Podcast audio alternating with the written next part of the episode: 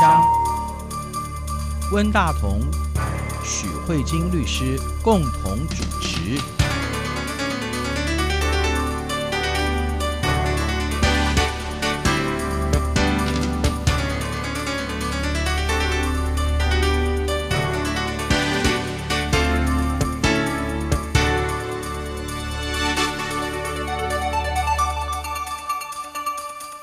听众好，这里是中央广播电台两岸法律信箱，我是温大同。各位听众朋友，大家好，我是许慧晶许律师。许律师上个星期跟我们谈到长照的问题，哈，在最后的时候谈到，其实除了呃人的照顾之外，其实还有关于钱的照顾的问题，哈。那所以许律师有谈到说，在这个星期我们要谈到关于这个信托，哈。对。那信托这两个字，我们的理解好像就是我们把我们的钱交给银行，然后让银行来帮我们做处理，是不是？也就是说，除了人的照顾之外，钱的信托就是。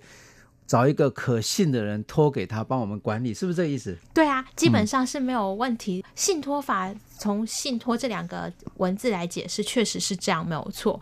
台湾跟中国都有信托的相关的法制，可是如果从法律上来看信托的话，我们可能要更重视的是财产移转的部分。因为呢，刚才温大哥提到的一个非常重要的部分，就是说，比如说我有一笔钱想要信托给温大哥，那这个时候。有可几种可能性，第一个是我把钱给你，那请问这一笔钱现在是谁的？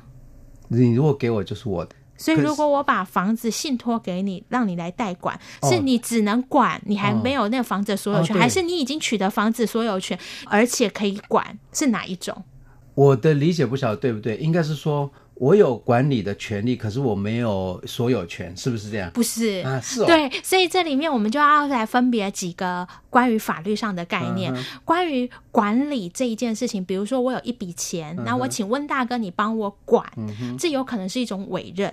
嗯，所以比如说我们最常见的就是那种股票代客操作，对对，那个股票实际上还是我的，我只是请一个会管的人帮我管钱，或者是操作股票，或者是我有一笔钱是我的，但是我请我的理财专员对。帮我管钱，对对对，那这一种是委任关系，这个钱从头到尾自始至至终都是。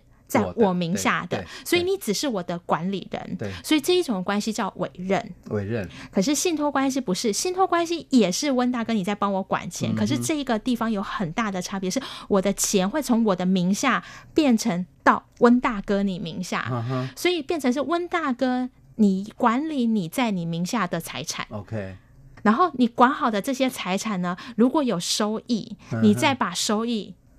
交给我，嗯哼，所以比如说我请你管一笔钱，假设是一百万好了，然后如果假设每年会有一万块的利息，那一百万一直都在你的账户里面，可是我每年可能可以拿到一万块的利息，这个听起来很恐怖，很恐怖，对不对？对，这个以前我们有一句话叫做“你要人家的利，人家要你的本”，好像是说，好恐怖。对，可是这就会产生一个问题啊，那这样子谁要信托？对，一般人就找委任就好了，嗯。所以法律上也有考虑到说。信托一定是财产的所有权，一定会进行移转。哦，这一件事情一定是大家听众朋友一定要特别注意的。哦。所以你当你的财产信托出去的时候，那一个财产就跟你 say sayonara 了。真的吗？那个钱不会回来吗？会，但是这个、啊、就信托结束之后会回来吗？会回来，对，哦、会回来，对，暂时的，暂时。可是这也很可怕啊！对啊，哦、你你想想看。就是在信托期间，如果你把这资产卖掉了，我我也没话可说哎、欸。真的吗？对啊，我顶多讲跟你中途解约吗？中途解约是可以，可是问题是你不晓得这个人哦，他可以把它卖掉，处置掉。对啊，他可以处置掉啊，因为那就等于带他名下财产啊。哦，是哈，所以他一定要有一个非常。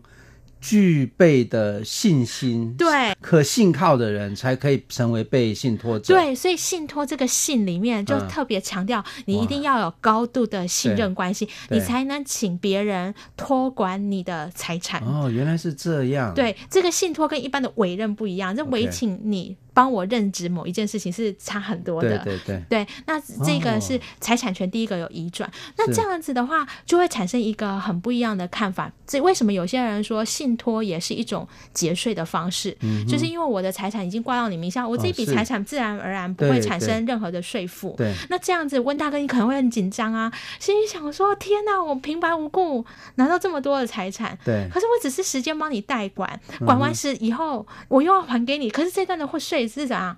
都我缴啊，嗯，是，但应该应该也没有办法接受。对，对，可是他应该可以收取一些管理费嘛，还是什么？可是管理费跟税务的部分可能也不、哦、不一定有相当的正比。哦，所以，嗯，对，所以这里面呢，法律上就有特别告诉你说，信托财产一定要公示标明，嗯，就是公开的告诉，OK，大家说这一笔是信托财产。为什么？哦、因为如果财产今天，比如说我的财产变成温大哥的，其实对我来说，我也觉得不安全。对。有侵吞的可能性，可是如果公示的话，至少就是有一个保障在。对，所以呢，如果你今天看到，比如说我我今天把我的不动产信托给温大哥，嗯，那在不动产的产权登记上会写不动产所有权人是温大哥，嗯哼，但是他会挂号写信托财产，嗯哼，那这样的告诉大家说，虽然这一个不动产现在是在温大哥你的名下，不过呢，其实真正的所有权人。另有其人，嗯、是对，他不会告诉你是谁，但是他会告诉你说，这是另有其人.不是真正是温大哥你的，你只是在这个情况之下用你的名字所有。那为什么要让你可以用你的自己的名字去处理的？是因为可能有些事情在处理在管理的时候用自己的名义比较快，不然你一天到晚都要跟人家要委托书，Okay. 也是挺麻烦的。嗯。对，所以他会告诉你说，这是一个信托财产。对、哦，所以当你在跟信托财产做交易的时候，你可能要特别注意，嗯，今天你可能不是真正是温大哥的东西，而是另外一个人。那你也许你在做交易的时候就会说：“哎，温大哥，如果你要卖我这个信托财产也没有问题，不过你可以把你那个真正的委托人找出来吗？嗯、等等，你就有一些交易防范的机制。Okay.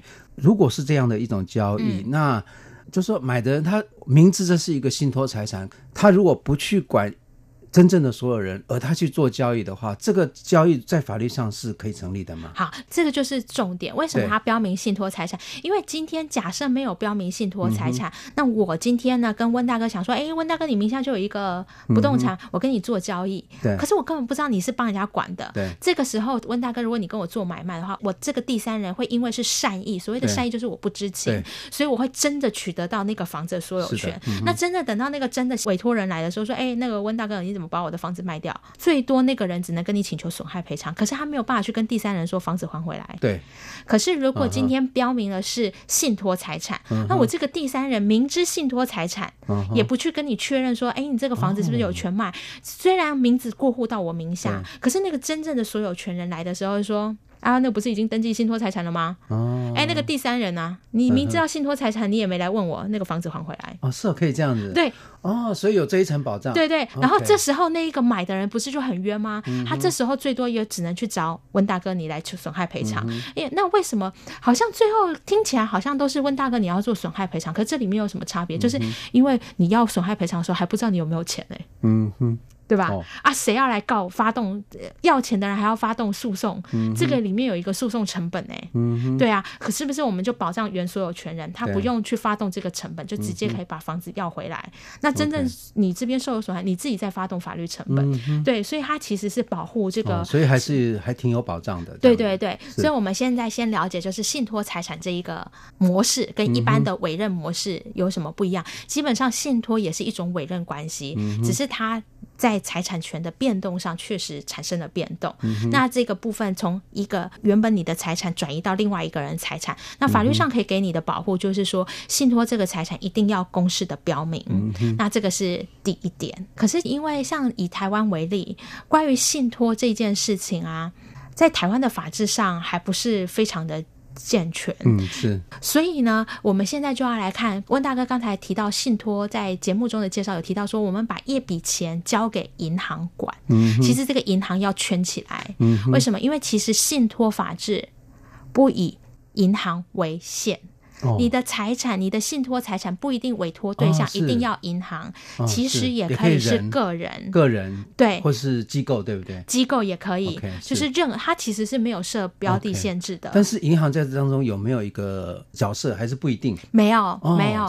所以今天比如说这一句话就会成立：温大哥，我今天把我名下的不动产信托给你，嗯、请你帮我管理。这句话是可以圈的。OK，是对，因为没有什么问题。温大哥，你是一个正常的人，对对。然后呢，呃，你也不是银行，对对，那你也不需要出具，你有什么理财背景？嗯、那唯一证明说这个信托存在的关系，是因为我真的非常信任你，嗯、高度的信任，是对，那就成立可以成为信托。哦嗯、其实你可以找自然人。OK，好，那这里面我刚刚有特别讲，信托重点就是这个信，所以它的高度信任。是一个非常重要的选取的指标，所以为什么温大哥你刚才在命题的时候就会先以银行为主？因为大家第一个想，银行应该不会倒吧？是，人可能卷款而逃，嗯、可能会吞吞掉财产。对，还有我们在实务上也好像有看到很多银行在做信托工作，对，对不对？对，哦，所以我会有这样的一个印象。对啊，可是个人也可以做信托但是一般人为什么如果要做信托的时候，有的人会偏向选择银行的原因就是相信银行不会倒。嗯、可是实际上经过我们调查，其实台湾很多人做信托，但是呢，台湾人不倾向找银行，哦，喜欢找自己信任的朋友。哦，是是，你猜为什么？朋友比较不会倒，是因为他相信他的人格吧，应该是这样。那银行的人格难道就不值得相信吗？最主要，其实我觉得台湾人最主要是钱的问题，找银行管要付管理费。嗯。哦，可是找。那个不用吗？不用。很很多人其实是没有、哦、没有跟他约定费用的，哦、对，对对，或者是费用可以再谈便宜一点。嗯、所以很多其实台湾很多人倾向是找个人做信托。嗯嗯、那这里面我们就会发现呢，在信托法制没有非常，因为刚才已经提到信托其实跟委任有点像，所以呢，我们就常常看到有一种很台湾特有的、嗯、独特的信托模式，嗯、就是呢，比如说我自己家里有一个。有一点失智的老人好了，因为我们上个礼拜提到的就是长照嘛，可能我已经七十岁了，可是我有一个九十岁的妈妈要照顾。嗯、那我七十岁谁会先走？其实已经是非常危险的状态，所以我就想说，那我要把我的财产呢信托给我的呃小朋友，嗯、或者是信托给我一个非常信任的晚辈，嗯、啊，可能现在才五十岁，那未来年纪可能还有机会去照顾我妈妈这样子，那就信托财产给他。那这时候就会发生呢。有可能人不见了，你等于说捐款潜逃？对，捐款潜逃的，这这个是第一个。嗯、那第二个是有可能是什么呢？发生说，哎，如果呢，有些妈妈也是会提前做安排，比如说妈妈自己，像我。我的朋友有一个同学，他他们家有四个兄弟姐妹，其中大姐是智能障碍者，嗯、那可是其他三个小朋友都非常的优秀。嗯、那妈妈就对这个二妹就是寄予厚望，就第二个小朋友寄予厚望，就说我如果死后呢，那财产你多拿一些，嗯、那你多拿一些，希望你一直照顾你大姐，大姐嗯、对，然后其他。第三个跟第四个的话，老三跟老四的话，就是照正常的，嗯、就是比拿比较少这样子。嗯、那这个老二其实也很乖，就是有一直正常的去照顾老大。嗯、可是有一天，老二发现他罹癌了，然后他自己可能就也完全没有办法接受太多化疗，其实人也很虚弱，嗯、根本也没办法照顾姐姐，所以他就跟老三讲说：“哎，那个姐姐未来万事拜托，我都交、交给你了。”那老三基于碍于亲情，他也不好意思说我不要我姐姐。姐，嗯哼，可是老三的配偶就有意见了。嗯、哼老三的配偶就说：“对啊，你为什么要去照顾你姐姐？”老三说：“因为她是我姐姐。嗯”他说：“可是你二姐的话拿了很多钱，所以她照顾大姐是理所当然。你有拿到什么钱？”嗯哼，他说：“可是她是我姐姐。”那这时候二姐的部分，你叫她吐出钱来，好像也不太不太对，因为那个是父母亲遗嘱。嗯哼，他其实跟信托财产。不是正式的签信托契约，嗯、他是透过遗嘱，他你们都同意遗嘱，他拿那么多，嗯、那你们拿少一点，那你现在又叫他把遗嘱的拿到的钱吐出来，嗯、好像也。理论上其实应该要这样的，因为如果当初有说，因为你要照顾大姐，所以多分一点，啊、嗯，对不对？如果当初是有这样说的，可是因为就没有写太清楚，就是等于说，比如说结束就是二姐分，比如说五百万，老三跟老四分两百五十万，没有特明特别说明什么，对，对，只是大家都知道那个多的钱是怎么样，嗯、那这时候就会产生有一些纠纷。有些人真的家庭比较好的，就真的对，有些人很多人就是觉得兄弟一家人不用分那么清楚，大家就吞下来也是有可能的。对对对，因为因为我觉得在我们现在台湾一般家庭里面，大致上。有些人会比较计较，有些人比较不计较。不计较的人可能就就是他就会吃下来嘛，对不对？嗯，可是你这样就变成是说，你这其实隐含了一个未爆弹，嗯，就是你你变成是只能依照这个人有没有。有情有义，对对，就变成是这样啊。对对对，所以这里面就会涉及到说，其实很多人后来就决定呢选择银行，嗯、然后可是这里面就会，我觉得温大哥讲的稳有情有义真的非常好。嗯、选择银行这件事情啊，就是一件很单纯的事情。嗯、银行真的只帮你做一件事情，叫做财产管理。嗯哼，那这里面我们就要想到，就是关于长照。的议题，我想这里面有两个很大的区块，先可以先跟听众朋友说明。因为我们上个礼拜提到长照的议题，大部分都是关于这个人的照顾。可是这个人的照顾的前提，必须他可需要有一些钱。因为你可能动人生活着就是一个一直在消耗钱的过过程中。其实长照是很花钱的。对。医疗费、生活费啊，租房子的费用，请人家来照顾的费用，其实确确实实是。很花钱的，嗯，对啊。那可是这时候，你想想看，当初我们刚才举的例子，请朋友来照顾，或者是信托财产给朋友，或者是给自己的小朋友，委请某一个人代为照顾，嗯，为什么会想要把钱多给他？是因为确定如果委任朋友，或者是委任自己的小孩，嗯，至少他拿到了钱会照顾，所以拿到了钱会照顾。可是如果你今天请银行信托的话，你觉得银行会去照顾吗？不可能，这当然不可能嘛，他也没有这个业务嘛。对，没有在业务啊。对，银行就会跟你说，不好意思，我这里是银行，不是安养院。对对对啊，然后也不是什么照护人中心之类，所以银行就只会帮你做财产管理。那这时候大家就会觉得说，那如果我把钱信托在银行，其实一点意义都没有，因为我会想要做财产管理的目的背后所指涉是希望可以好好的照顾，嗯、就是比如说老年者或者是身心障碍者。嗯、那这时候呃，我们在台湾的法制后来就开始有做一些调整。嗯、那这个部分我们可以在休息之后来跟听众朋友分享。好，我们休息一下。感觉上这样的一个机制会更加的多元化哈，嗯、就是说更符合大家的需要。对，我们休息一下，马上回来。因为爱着你的爱，因为梦着你的梦，所以悲伤着你的悲伤，幸福着你的幸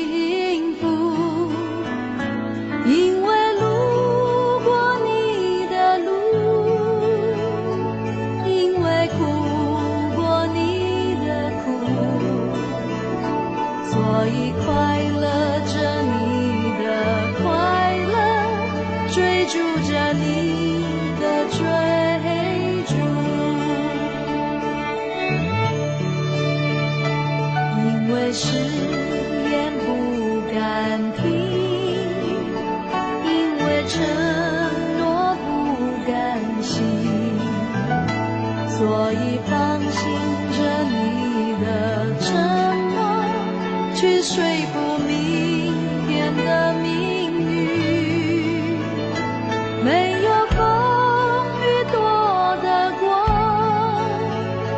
没有坎坷不必走所以安心的牵你的手。不去想该不该回头这里是中央广播电台两岸法律信箱我是温大鹏各位听众朋友，大家好，我是许慧金许律师。我们接下来继续来谈，就是更加。多元或是更加完整机制的信托会是一个怎么样的状况？徐律师继续跟我们做介绍。好，那呢，既然我们讲到信托，我们就正式进入这个信托的主题。嗯、就是首先你一定有一笔财产想要托人管，嗯、所以这里面就会产生第一个人叫委托人。委托人，嗯、对，委托人就是你想要把你的钱请别人管，那接下来就会有另外一个人叫受托人，就是管你钱的人。嗯嗯，是。好，那我们先来看委托人。呃，委托人可以是谁？第一个是本人嘛，嗯，第二个就是他的家属吗？嗯。嗯，最重要是他是一个有钱的人，对，但是呢，其实应该是这样子：委托人，你把钱交给银行管，比如说这受托人管，管的目的是为了谁呢？一接下来就跟保险一样，会有一个第三个人叫受益人。哦哦、受益人，哦、对，比如说，所以我们这样举个例子来说，比如说有一个某甲，他自己有一个身心障碍者的小孩叫某乙，嗯，那这里跟了某 A 银行来进行做信托的关系。嗯、某甲自己有一笔很大的钱，比如说一千万的钱，他想说一千万。拿来做信托好了，嗯、为的就是这个某乙的利益嘛。因为这个身心障碍者可能钱的部分会产生问题，这样子。嗯、好，那他就把钱呢信托给银行。那银行所做的这些管理，这些利益是要分给谁？嗯哼，是就分给。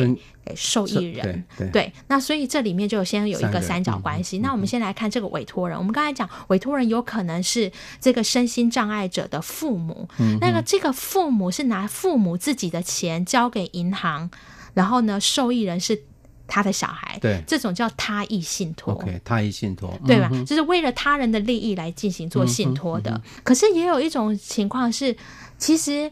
不是每一个身心障碍者都是完全跟外界无法沟通或接触的，有一些身心障碍者可能只是有一些障碍，可是他基本上他是可以正常生活的。对他搞不好有一些自己的存款啊。有，对啊，那他搞不好有自己的一些生活自理能力，他可能只是没那么灵活。对，或者是说有一些人啊，像我有一些朋友是现在看起来很灵活，可是他们身体的衰败的。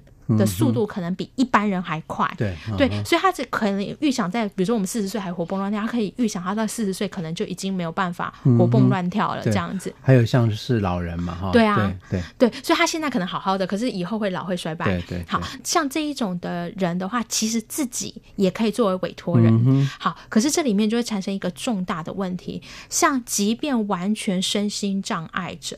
比如说已经瘫痪的人好了，嗯、可是他还活着啊，像这种这样的一个人，那或者说我们植物人，植物人自己本身也可以做。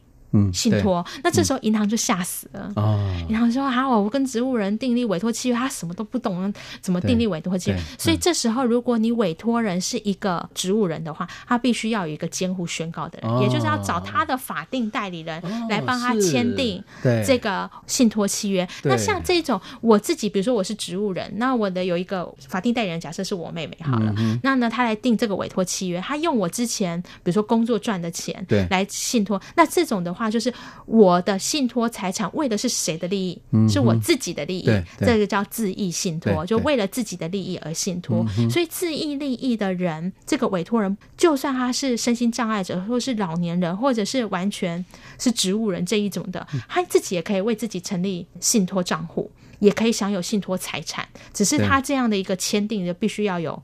监护人，人对，所以这是关于委托人的部分。嗯、那你可以做两种安排，一种是自益信托，一种是他益信托。嗯、那我们刚才讲到受托人，受托人刚才其实已经讲过了，就是他不限于银行。嗯哼。他只要是任何人或是任何机构都可以，只是要有高度的财产管理能力，还要有信赖关系。对，那目前看起来就是银行是比较可靠的。那这个是那受益人，我们刚才也提过了，就是说他是享有这一笔受托财产利益的人。嗯，好，那这是第一个这样的关系。那我们先在这个简单的关系里面先看，受托人接受你的委托来管理你这个财产。一定会产生费用，嗯，那我想说，我们就可以谈细一点点，就是因为很多人就想到啊，要请银行管会不会很贵？嗯，到底费用是怎么处理？嗯、为什么台湾人都不流行在请银行信托这样等等的？那我是想要跟听众朋友分享，以在台湾为例，那呢一开始会先收开办费，嗯哼，那开办费呢，这个地方大概是收台币三千到一万，那开办费是在做什么呢？就是跟你讨论信托结构。跟架构，OK，对，因为其实信托的模式有很多种，比如说现金信托、嗯、啊，就是一笔钱进去信托，然后有人是喜欢做不动产信托，Okay, 那不动产信托又有分两种信托的可能，嗯、比如说一种是不动产的承租买卖信托，嗯、也就是银行帮你代为。把这个房子决定要租给谁，嗯、或是这个房子要卖给谁，卖过来的钱呢，然后利润再分给你这样子。嗯、那有一的是直接是所有权信托这样子，嗯、就是所有权就移到我这边来进行这样的信托。那通常银行如果要代为操作跟买卖，在台湾就比较惊悚。嗯哼，为什么呢？因为万一如果你这个委托人跳出来说：“哎，你怎么把我房子卖便宜了？”嗯那银行有点担心，吃不完兜着走。对，所以台湾还不是那么流行，就是这种承租买卖这种的信托这样子。另外还有一种是保险金信托，现在保险业者也很爱做这个保险金信托。嗯、那他就会说，如果比如说，呃，假设这个妈妈身故以后会有一笔保险金，对，他保这些保险，他希望他的受益人可以使用。可是他的受益人万一是一个身心障碍者，或者是是他的父母亲比他更老，对，根本搞不清楚发生什么事情。那他希望这一笔能安置他的家人，那这也是保险最符合保险当初的目的嘛。可是。重点是拿到钱不会用是一件很麻烦的事情，嗯、所以他就告诉信托业者说，如果这一笔保险金发生的时候，那自动转入信托账户，嗯、然后再启动这个信托的机制来处理。嗯、所以像这个有保险金信托，是对，然后还有一些什么股票信托等等的这些东西都有处理，所以它有不同的模式。嗯、那在这种不同的模式之下，就会告诉你说，哎，哪一种最适合你？因为其实像我比较常被客户问到的是说，如果我要做现金信托的话，嗯、那一定要全部一笔钱都直接存入在银行里面吗？嗯，那为什么他们有这样的疑惑呢？是因为你钱一旦存进去在信托账户里，就开始启动所有的管理费。嗯、是，今天我想要讲现金信托跟保险信托，把它讲完好了。嗯、就是保险金信托跟现金信托最大的差别，我想要在这个银行的管理手续费里面跟听众朋友介绍一下。嗯、因为如果你是做现金信托，嗯，你的钱一进去就信托账户里面。里面就开始启动管理费，嗯、可是如果是保险金信托就不是，就是等到身故的时候，那个时候钱才会进去。嗯、那这里面会有什么差别呢？比如说今年是西元二零一八年，我开始做现金信托，我这时候就钱一百万放进银行里面了。嗯、可是呢，我希望这个信托真正启动的机制是在我死亡的时候，是、嗯、这时候才需要动用我这一百万，慢慢一笔钱一笔钱转给我的小孩。那我假设我是二零二五年死亡好了，嗯、那在这一段大概将近十几年的过程期间，我要每个月都要缴管理费哦。可是，如果是保险金信托的话，我同样在二零一八年跟银行讲说，我跟你订一个保险金信托。嗯哼。但是呢，真正死亡的时候是二零二五年。嗯哼。这一段期间，我的管理费全省了。是。所以就会有一些人就会在争执说，那我的这个现金信托是不是一笔钱全部资金到位？嗯。那其实我想跟听众朋友分享的是说，不论是在台湾或中国，这种信托其实都有一个很类似，就是你把它想成是存钱。嗯哼。所以它可以。跟银行讲说，我想要跟你做一个五百万的信托，嗯、但是我这五百万信托不是资金一次一口气到位，嗯、我可能是每个月存十万块，然后分次的存。嗯、那你这样子，你自己手中有一些。灵活对你自己手上的现金周转才会灵活嘛，嗯、但是你可以自己存钱，嗯、但反正 anyway 最后真的要信托的时候，就是 ending 就是五百万，嗯、对不对？所以这个是关于信托法制的部分。第一个会有一个开办费，嗯、那这时候银行就会跟你讨论你真正想要处理的部分。那那另外一个接下来是一个呃修约费，嗯哼，那修约费就是啊。呃其实对我来说，因为银行是不是你值得信任的人，他做的好不好，其实很需要去检查的。所以像呃我自己实际上帮一个客户在做信托的时候，我这客户还活着，然后他是为他自己那个身心障碍小朋友做的，他信托了六年，已经修约了五次。嗯、哦，是因为他每次做一做就觉得说，哎，这样做好像。不妥当，不妥当，需要修约。对对对，对对对，因为他后来就告诉我说，本来是想说。死了以后再做信托，嗯、可是这里面就会发生说，万一死了以后再也没有人帮他们小孩子确定这个信托合约好不好啦？嗯、然后他就是生前就是开始尝试，因为人都是哦，我觉得会有这样的原因，并不是我这客户特别聪明，而是因为真的法制不是很完整，嗯、所以法制不是很完整的情况，我其实我的客户其实是做实验品，哦、你知道吗？白老鼠，他自己是白老鼠，欸，对，所以他需要实际的去考量说，哎，我这样的约这样的做法。就是会不会更加的完善？对对对对、啊。所以律师，您的意思就是说，因为我们现在的这个信托的法制还没有那么的成熟，对，所以真正做信托的人，他就要比较殚精竭虑的去考量它的适当性。对对，okay, 没有错。所以啊、呃，我们可以在下一集节目里面跟大家讲，这实际上关于修约的部分。那这个是第第二个会有修约费用。那接下来大家就最在意乎就是管理费。嗯、那目前以台湾的信托管理费的话，是收取千分之三到千分之五的手续费。费。嗯哼那每个月大概要给五百块的管理费。嗯那你投这样换算回去，基本上你要请他管理信托账户，用这个信托账户所衍生出来的利息去支付这管理费，嗯而不会去直接侵蚀到你的本金。嗯原则上，你应该要备有一百二十万左右的本金一百到对一百二十万，才不会被吃掉。才不会被吃掉，不然你的信托财产就会被吃掉。对。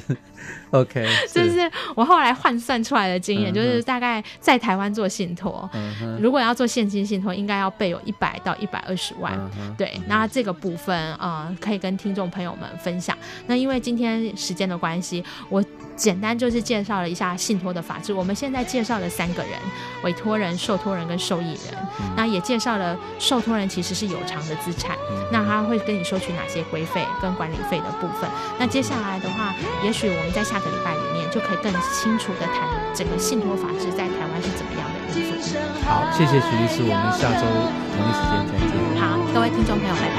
所以牵了手的手。